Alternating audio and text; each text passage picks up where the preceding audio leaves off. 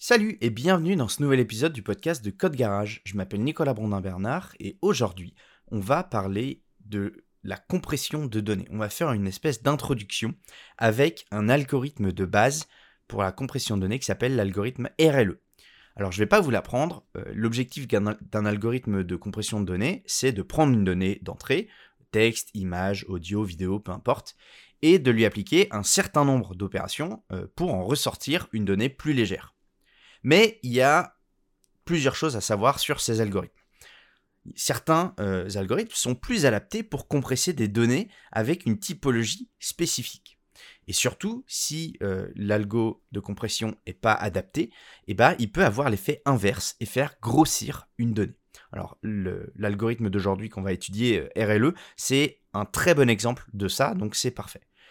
Mais surtout, on divise ces algos de compression en deux grandes familles il y a les algos avec perte, euh, lossy, et sans perte, qu'on appelle lossless. Alors, principalement, hein, les algorithmes avec perte, ça va plutôt être pour des fichiers euh, multimédia, plutôt images, euh, images, son, vidéo, etc. Parce qu'on ça va être utilisé par un humain, ok, et on peut se permettre de perdre un petit peu d'informations, de perdre en qualité, en résolution, etc. Mais il y a des données pour lesquelles on ne peut absolument perdre aucune euh, information. Euh, si c'est du texte, bah, imaginez, euh, vous stockez un fichier texte, vous le compressez et derrière vous retrouvez la même chose, mais en fait sans avec des mots qui manquent. Bon, ce serait impossible. Donc voilà, ça, il faut aussi choisir son algorithme de compression en fonction de la donnée qu'on va compresser.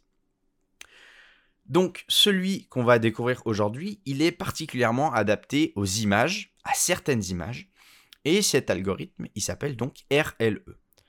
Alors RLE, ça signifie Run Length Encoding. Donc en, français, on peut le traduire par codage par plage. Et euh, il est souvent bah, l'un des premiers algorithmes de compression de données qu'on étudie, parce que c'est un des plus simples à comprendre, à mettre en place, et qu'il est réellement utilisé bah, dans, certains, dans certains autres algorithmes de, compression. Alors, d'abord, c'est un algorithme qui est lossless. Comme je l'ai dit euh, juste avant, RLE, c'est un algorithme où il n'y a pas de perte, euh, aucune donnée n'est perdue pendant la compression. Donc vous allez pouvoir compresser euh, trois fois de suite la même donnée, la qualité en sortie ne bougera pas. Si ça vous semble contre-intuitif, bah, dites-vous simplement que euh, pendant une compression lossless, on troque un petit peu d'espace mémoire contre un peu de puissance de calcul pour l'encodage et le décodage. Alors qu'est-ce qui fait l'algorithme en lui-même? Et ben en réalité, le fonctionnement de RLE, consiste à parcourir toute une ressource du début à la fin et de regrouper les plages de données qui se répètent en indiquant à chaque fois le nombre d'occurrences de la donnée, le nombre de fois qu'elle se répète. Donc je vais vous donner des exemples avec du texte parce qu'on se le comprend beaucoup mieux, enfin c'est beaucoup plus facile de se le représenter, mais évidemment en réalité on l'utilise sur des, bits, des, bits de fichiers, donc euh, on va en parler aussi après. Si je vous prends par exemple un message, ok, qui serait euh, quelqu'un qui crierait, qui, qui créerait dans un fichier texte évidemment, euh, Hello World, ok, avec plein de O euh, pour Hello et plein de O aussi pour World. Eh ben, ce, ce, fichier-là, il va prendre, on va dire, l'espace, je sais pas, de 24 caractères à l'origine. Et on va le compresser en RLE. Donc qu'est-ce qu'on va faire? Eh ben en fait, on va venir prendre pour chaque lettre le nombre d'occurrences euh, qui, à laquelle apparaît à la suite, à laquelle la lettre apparaît à la suite. Donc, ce qui va nous donner euh, notre fichier de sortie, ça va être donc un H, un E, deux L. Pour l'instant, on reconnaît le début de Hello. Hein. Il n'y a pas un seul O, mais 8 O dans notre fichier. Un W, euh, 8 O encore, un R, un L, un D. OK? Donc ici, la donnée d'entrée, notre Hello World, contenait 24 caractères. Et après la compression RLE, et eh ben en fait, même si on a ajouté les chiffres, euh, des chiffres devant, hein, qui sont le nombre d'occurrences euh, des lettres, et eh bien comme on a réduit, bah, après il y a juste une fois la lettre, et eh ben en réalité, on a réduit à 18 caractères avec la compression. Ça nous donne une réduction de 25% de la taille de la donnée. Alors évidemment, euh, si on réfléchit un petit peu, sur un texte classique, et ben, le RLE, il devient inefficace, euh, voire contre-productif. Parce que si vous écrivez normalement Hello World, et ben, euh, en fait, ça devient un H, un E, deux L, un O, un W, un O, un R, un L, un D. Et donc, et ben, en fait, la, la donnée en sortie a grossi de 80% par rapport à la donnée d'entrée.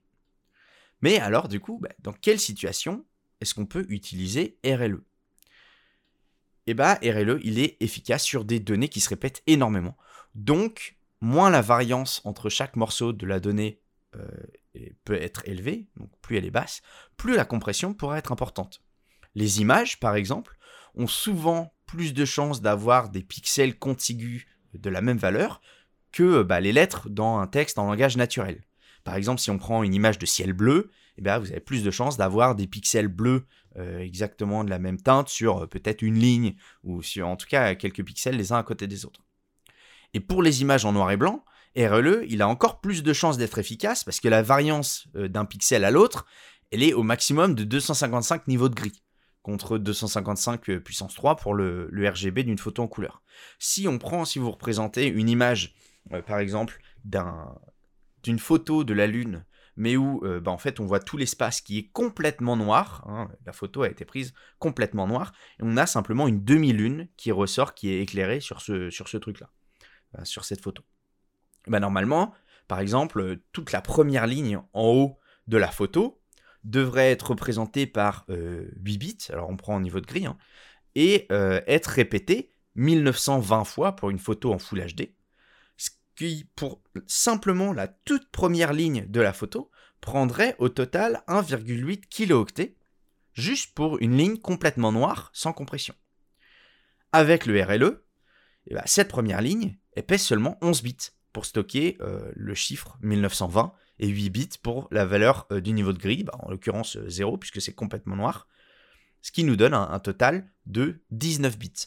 Donc 19 bits comparé à 1,8 kilooctets, et bah c'est 97 fois plus léger que l'original.